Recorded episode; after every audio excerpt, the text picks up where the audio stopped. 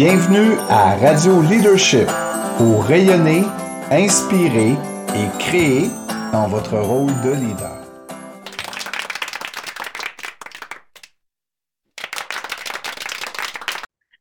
Bonjour tout le monde, bienvenue à notre sixième podcast ici à Quantum. Un autre sujet de prédilection pour vous aujourd'hui, un peu le secret de la caramel de la gestion, la motivation au travail. Et nous, on a la prétention aujourd'hui de vous dire, de vous convaincre peut-être de motiver vos gens. Oui, ça se peut, puis non seulement ça se peut, mais nous, on veut en plus, on veut vous simplifier. Fait que je sais que moi, en gestion, puis aussi comme parent d'ado, mais en restons dans le domaine de la gestion, motiver, avoir un employé motivé, c'est le nirvana. Puis avoir des employés démotivés, on sait comme souvent pas par quel bout prendre ça. Puis ben, souvent, ça nous amène dans des conversations difficiles. Allez voir podcast numéro 5. Euh, fait Gary, j'ai hâte de voir cette fois-ci comment tu vas nous présenter ça pour qu'on puisse démystifier cette fameuse question-là puis nous révéler le secret de la caramel pour la motivation. Depuis mes études en enseignement que j'entends parler de la motivation. Mm. Euh, comment motiver les élèves, euh, la motivation au cœur de la réussite, etc.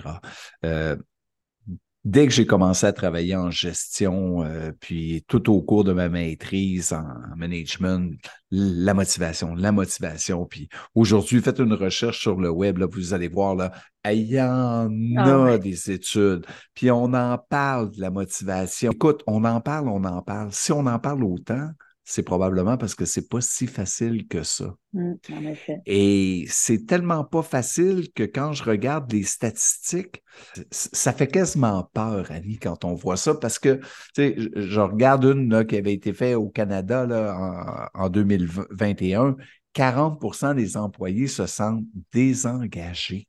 Ah, J'ai lu une autre étude qui disait alentour là, de, de 20% des employés qui étaient non seulement désengagés, mais il était désengagé activement. Ça, ça veut dire qu'il commence à faire du sabotage contre son, propre employeur. Hmm. Euh, une autre étude, seulement 15% des employés se sentent engagés. Ben, c'est pas beaucoup, là, quand tu as juste 15 qui vont, euh, qui vont être actifs. Ça fait pas euh, un gros nombre pour tirer toute cette barque-là vers l'avant. Hein? Oui, puis ce qui est le plus incroyable, c'est que depuis à peu près 2000 là, que je suis activement les statistiques sur la mobilisation, la motivation, ça n'a à peu près pas bougé. Mm. On arrive à peu près toujours au même résultat. quand je regarde un autre angle qui, peut m'amener de l'information là, sur euh, le niveau de, de motivation, c'est la santé mentale au travail. Mm. Quand tu dis que 39% des employés canadiens vivent des symptômes d'anxiété, c'est beaucoup. 37% qui disent qu'ils ont des problèmes de santé mentale. 58% des Canadiens affirment que leur milieu de travail est dangereux pour leur santé mentale. Là, Gary, arrête, tu vas démotiver notre auditoire qui est aux prises avec cette problématique-là comme gestionnaire. ah, je vous comprends, c'est pas facile. Dans tous les diagnostics euh, auxquels j'ai participé, euh, dans tous les mandats de, changement organisationnel où j'ai été impliqué, puis probablement toi, Annie aussi, là, la question de la motivation fait toujours surface. Hein. C'est une problématique qui est récurrente. Mm. Puis si c'était facile, tout le monde le ferait. Il faut, faut ramener ça à sa plus simple expression. Il faut ramener ça au fondamental si on veut être capable de vraiment agir et d'avancer. Première chose à comprendre, pas d'intérêt, pas d'action. C'est aussi simple que ça. Donc, si j'ai pas faim, à moins d'être un adolescent, là, ben, je me lèverai pas puis j'irai pas dans le frigidaire. Donc, vous comprendrez que si j'ai pas besoin de manger, j'irai pas vers le frigidaire. Donc, à la base, c'est le besoin qui est le nerf de la guerre. C'est le besoin qui m'amène à agir. Donc, tout le monde a à peu près entendu parler euh, des besoins, puis tout le monde a, Écoutez, après 20 000 euh, personnes gestionnaires en formation, là, ça revient tout le temps. À chaque fois que je nomme les besoins, tout le monde fait Ah, les besoins. La pyramide de Maslow, oui. Eh oui, la fameuse pyramide. Euh, ça me fait toujours rire parce que Maslow a jamais parlé de pyramide. Et ça, je vais vous démystifier quelque chose. Là. Moi, j'adhère pas du tout à l'idée de la pyramide. Dans toutes les études qu'on nomme de différentes façons, ça revient toujours aux mêmes trois mêmes besoins biologique, sécurité mm-hmm. et euh, être aimé, affectif. Être aimé parmi les besoins fondamentaux. Oui. Ben, en fait, Annie, là, c'est euh, très lié à notre survie. Hein. la sécurité, si je pas, je pense en sécurité, je suis en danger, mon corps va réagir. Euh, si je ne bois pas d'eau, mmh. je vais mourir. Donc, les besoins, fondamentalement, dans mon code génétique, c'est pour ma survie. Et là, j'attends le punch sur les besoins affectifs liés à la survie. Ben là, ça dépend si je veux être romantique ou pas. Là. Mais euh, la survie, c'est quand on reçoit de l'affection, hein, quand on a le cœur rempli d'amour, quand euh, il y a des gens qui ont des gestes d'empathie envers nous, quand nous, on a de l'empathie envers des gens. Pensez à quand vous rendez service à quelqu'un puis que la personne est super contente, puis mmh, on la reçoit, cette vibe-là. Hein? Ben, on développe des peptines. Puis les peptines construisent notre système immunitaire. Fait qu'effectivement, les gestes d'affection, ressentir l'amour, c'est lié à notre survie. C'est aussi impressionnant que ça. On est condamné à aimer. C'est quand même pas si pire. on pourrait finir le podcast là, on finirait sur une belle note. oui, oui, c'est euh, effectivement. Mais c'est une réalité fondamentale. C'est dans notre code génétique et tout, tout, tout, tout, tout, tout, tout, tout, tout ce qu'on fait, de façon consciente ou pas, mm. c'est pour combler nos besoins une réalité, c'est pas une philosophie à laquelle on adhère ou pas. OK? Et donc, il y a un chercheur qui s'appelle Frédéric Eisberg euh, qui a pris tout simplement 10 000 personnes, rien de moins, puis leur a demandé qu'est-ce que vous aimez au travail, puis qu'est-ce que vous aimez pas? Il a aperçu qu'il y avait des leviers mm-hmm. qui faisaient gagner des points aux gestionnaires et il y en avait d'autres que même si on était super, super bon, ça faisait juste que les gestionnaires ne perdaient pas de points. Donc, il a appelé ça des facteurs de maintenance. Donc, je vous en donne un exemple, politique de l'entreprise, les modes de supervision, euh, euh, les relations avec les supérieurs, conditions de travail, euh, salaire, sécurité en emploi. Pour lui, c'est des facteurs de, maintenance. C'est-à-dire que si tu les as pas, ben, tu risques d'avoir des gens qui sont pas contents, qui chialent, puis qui, qui a beaucoup de conflits, etc. Mais même si on les a à la perfection, ça ne fait pas que les gens vont être mobilisés, ça ne fait pas que les gens vont être engagés dans l'organisation. À l'inverse, si tu regardes réalisation de soi, considération, euh, le travail en lui-même, les responsabilités, les, possibilités d'avancement, ben ça, ça fait gagner des points aux gestionnaires en ce sens que là, la personne, elle s'engage. Hmm. Qu'est-ce que tu remarques dans ce tableau-là?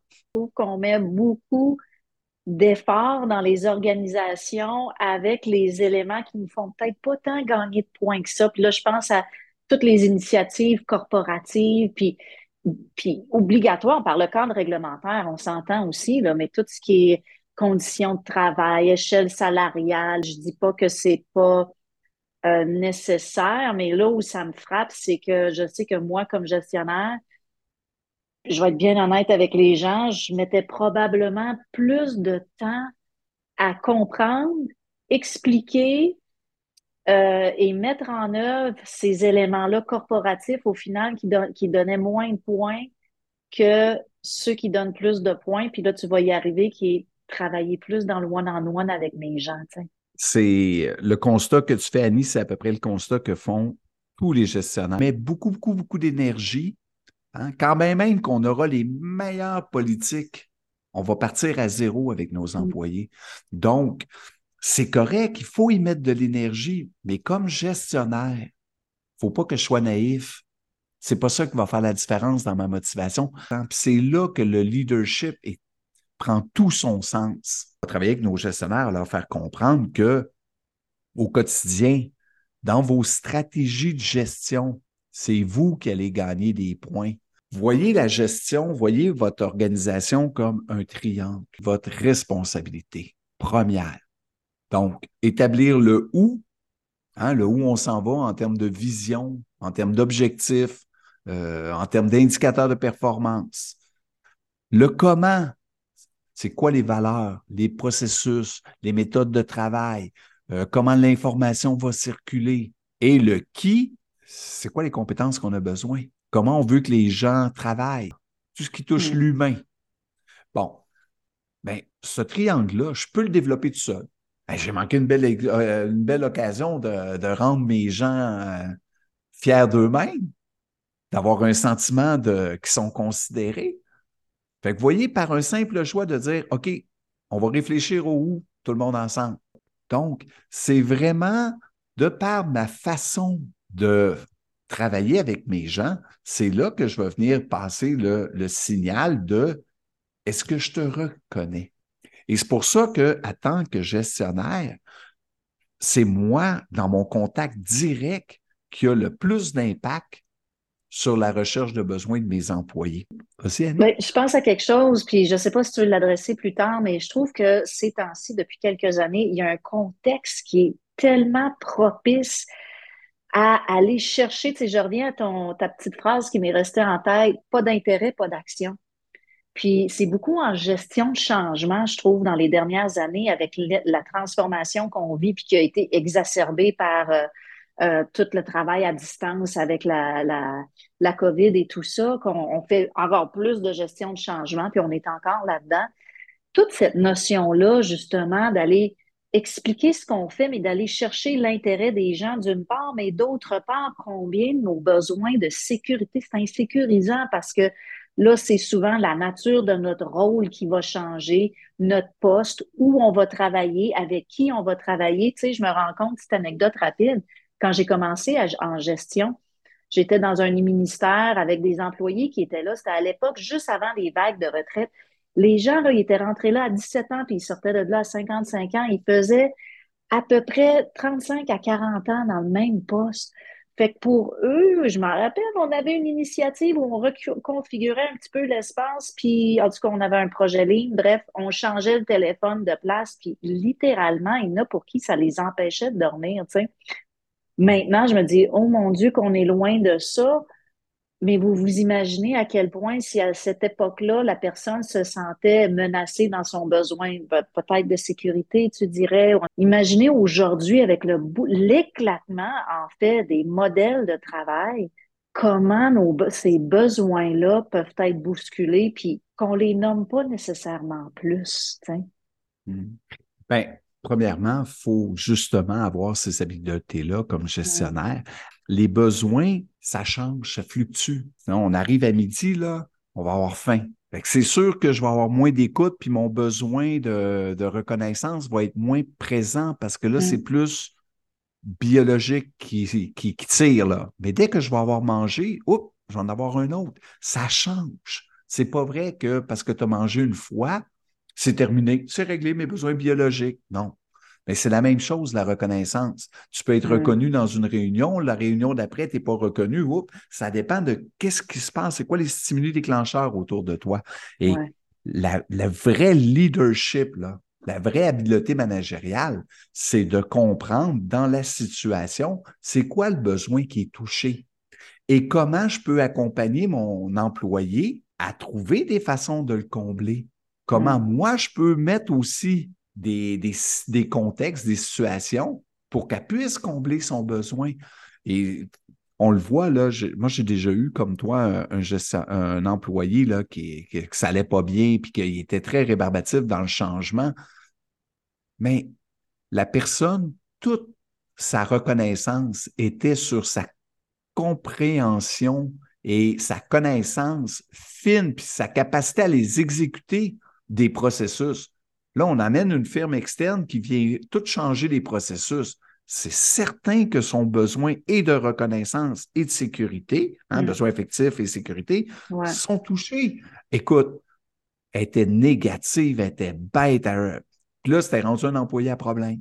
Ouais. Mais c'était pas un employé en problème, c'est un, problème, un employé en difficulté. Mais À partir du moment où on comprend ça, ah ben là, on peut travailler différemment. Là, ce qu'on a fait, c'est qu'on on, a inversé les choses. Là, on a parlé avec la firme, un peu, là. C'est elle qui va être en leadership, puis vous, vous allez l'aider. Puis on, l'a, on, on, lui a expliqué, on s'attend à ce que tu sois la gardienne. Écoute, ça a changé du tout au tout. À la fin, là, parce qu'elle s'apprêtait à partir à la retraite, là, elle, c'est une madame assez vivante, là, elle m'avait pris dans ses bras, puis elle m'avait serré tellement fort en me disant Grâce à toi, je pars à la retraite, pas écrit. Mais tabarouette, ton besoin d'être aimé là, hein, Gary? De combler mon besoin, effectivement. Exact, c'était win-win. Mais, oui, c'était win-win. Mais c'est ça quand même. C'est tout mm. un, c'est toute une façon, c'est tout un regard mm. différent sur l'être humain qui est là, qui est en face de nous, qui a un regard différent sur notre leadership. Hein, c'est une façon différente de travailler plutôt que de vouloir tirer. Puis non, j'accompagne.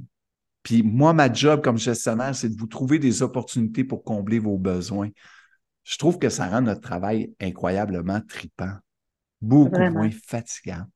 Et ramener ça à la plus simple expression. Pas d'intérêt, pas d'action. Les gens, ils viennent au travail pour combler des besoins. Il y a des besoins qui fluctuent, et dans les contextes, il faut toujours que je sois attentif comment je peux faire des points. Pas pour manipuler, pas pour... Mm-hmm. Non, juste parce que c'est le fun de voir des gens qui se réalisent. C'est le fun de voir des gens qui grandissent. Et c'est pour ça que tu, regardes des modèles comme les organisations apprenantes. Si tu regardes des modèles euh, d'organisation où les gens euh, grandissent, s'améliore, se développe, tu as toujours une énergie qui est différente que dans des organisations où on est plus porté malheureusement sur c'est quoi le salaire, c'est quoi la tâche, euh, les, les, règles. Ah, puis les règles, c'est les règles. Puis ça n'en prend, je suis pas en train de dire que ça n'en prend pas. Non, c'est ça. Rappelez-vous que c'est pas ça qui amène la motivation. C'est pas ça, tout simplement. Mm. Ça sera peut-être l'objet d'un prochain podcast. Mais j'écoutais un, chercheur là-dessus euh, il y a une couple de semaines. Puis on est vraiment passé de l'ère où on gérait des ressources humaines, comme on extrait des ressources d'une mine, hein, qui ont mm. une valeur marchande. Puis tu travailles, en échange, tu me donnes du travail, que tu aimes ça, tu n'aimes pas ça, je te paye, fais ton travail. Là, je caricature. Un modèle d'extraction de ressources humaines à un modèle d'accession à la personne. On gère pas des mm. ressources humaine, on gère des personnes. Et là, le rôle du mm. gestionnaire vient de migrer vers un rôle de faire éclore le potentiel au lieu de gérer des extrants intrants. Puis je pense qu'on est dans cette transition-là. Puis je pense qu'à Quantum, c'est comme un, lien que je fais tout d'un coup. À Quantum, on est beaucoup dans ce modèle-là de, de vous habiliter justement à accéder tout en douceur, mais à toute cette puissance-là qu'il y a dans chacun des mm. individus avec qui vous travaillez. Sur quoi tu veux laisser les gens quand on parle, puis les gestionnaires quand on parle de motivation au travail? Plus votre triangle va être bien défini, plus votre triangle va être bien expliqué, bien compris, hein, plus les gens vont avoir eux-mêmes travaillé à établir ce triangle-là, plus la recherche de besoins à l'intérieur du triangle va être facile. Et mm. si à un moment donné, ça correspond plus, ben, on sera capable même d'accompagner la personne à se trouver des nouveaux défis, à se trouver des choses qui correspondent plus ailleurs. C'est pas grave, ça. Mais il faut vraiment, vraiment comprendre que la motivation, elle vient de la recherche de besoins. C'est pas facile, c'est pas simple, ça demande du doigté, mais ça donne bien, on l'enseigne. Sur ce, merci tout le monde. Euh, rappelez-vous, si vous aimez ce que vous avez entendu, un post en l'air, abonnez-vous pour voir c'est quoi les prochaines nouveautés. On, on est sur une cadence où on va en sortir régulièrement des sujets de gestion. Laissez-nous vos commentaires et surtout partagez. Vous connaissez des gens dans votre réseau, des gens dans votre propre équipe qui profiteraient de ces petites euh, ces discussions éclairs-là hein, sur des sujets qui nous tiennent tellement à cœur comme leader puis comme gestionnaire ben, partagez-leur la vidéo. Et sur ce, ben, Gary, je te dis à tantôt et à tout le monde, ben, à très bientôt. Bye tout le monde. Bye.